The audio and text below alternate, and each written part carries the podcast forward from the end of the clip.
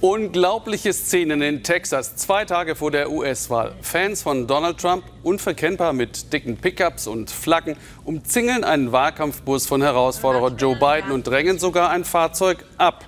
Hier ist das gut zu sehen. Gefährlicher Wildwest-Wahlkampf auf dem Highway. Und wie findet Präsident Trump das? Großartig. Ich liebe Texas, twittert er. Er heizt die Stimmung an. Herzlich willkommen zum Weltspiegel heute mit dem Blick auf die US-Wahl am Dienstag. Trump oder Biden? Eine Jahrhundertwahl. In Texas haben bereits jetzt mehr Menschen ihre Stimme abgegeben als bei der letzten Wahl. Neben der Ölindustrie ist hier Einwanderung das Thema. In den USA leben 11 Millionen Menschen illegal, jährlich kommt eine halbe Million dazu. Trump versprach deshalb, an der Grenze zu Mexiko eine Mauer zu bauen. Was hat sich durch Trumps Einwanderungspolitik verändert? Xenia Böttcher von beiden Seiten der Grenze in Mexiko und in Texas. Cindy Andreade hat sich längst entschieden. Joe Biden ist ihr Kandidat und ihre Mission ist es, Migranten drüben in Mexiko zu helfen. Gleich wird sie wieder Hilfsmittel rüberbringen ins Camp. Es ist ein aufwendiger Vollzeitjob, aber jede Spende ist willkommen. Und was mich motiviert, ist einfach die Liebe zur Menschlichkeit. Cindy und ihr Mann leben in Brownsville, Texas, direkt an der Grenze. Nochmal vier Jahre Trump wäre für die ehemaligen Lehrer ein Albtraum.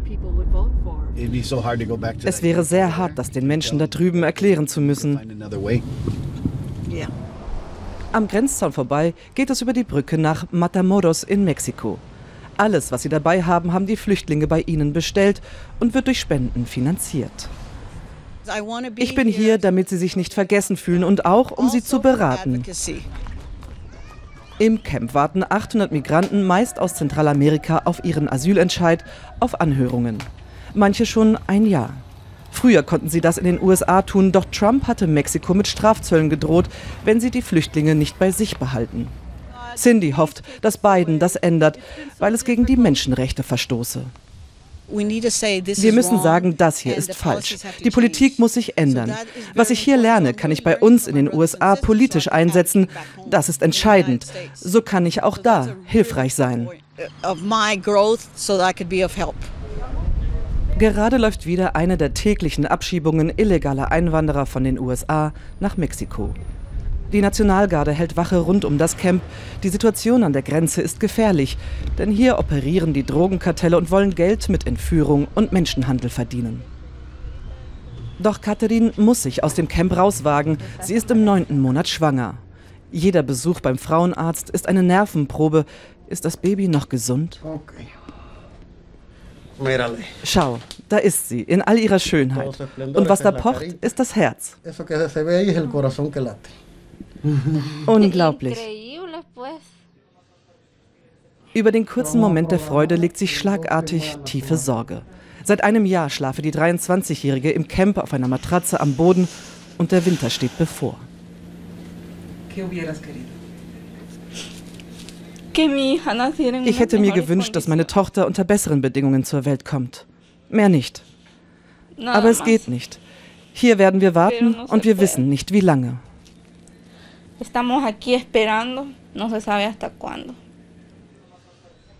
Die nächste Patientin wartet schon. Ärztliche Versorgung kommt hier nicht etwa durch staatliche Hilfen. Der kubanische Frauenarzt Ernesto, selbst einst Flüchtling, arbeitet jetzt für eine Hilfsorganisation, die sich durch Spenden finanziert. Selbst wenn wir ihnen nicht helfen würden, sie würden weiterhin kommen. Es ist nicht zu verhindern. Was wir machen müssen, ist ihnen helfen, sie nicht zurückweisen. Menschen, die kritisieren wollen, davon gibt es viele. Von denen, die helfen, wenige. Katharin will legal in die USA einwandern.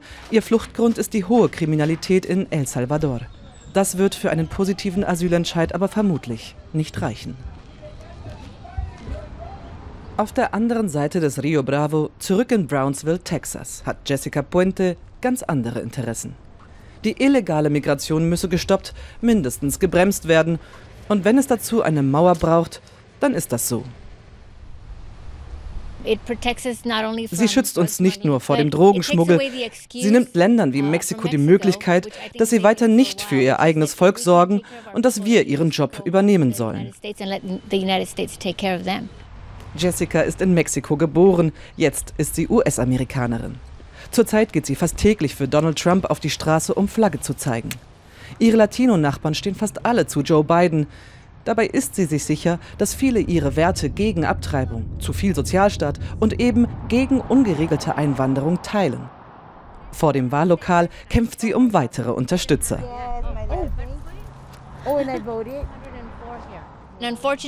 Es ist leider so, dass wir noch keine neuen Einwanderungsgesetze haben. Und so werden gute Menschen, die es vielleicht verdient hätten, draußen bleiben müssen. Solange wir noch keine Gesetze für sie haben, müssen wir uns schützen. Dann geht er los, der Trump-Autokorso. Wir sind drin, an einem super Platz. Jessica ist begeistert. Die Latino-Stimme wird dieses Jahr besonders wichtig. Und neben Gegnern zeigen sich immer mehr Unterstützer.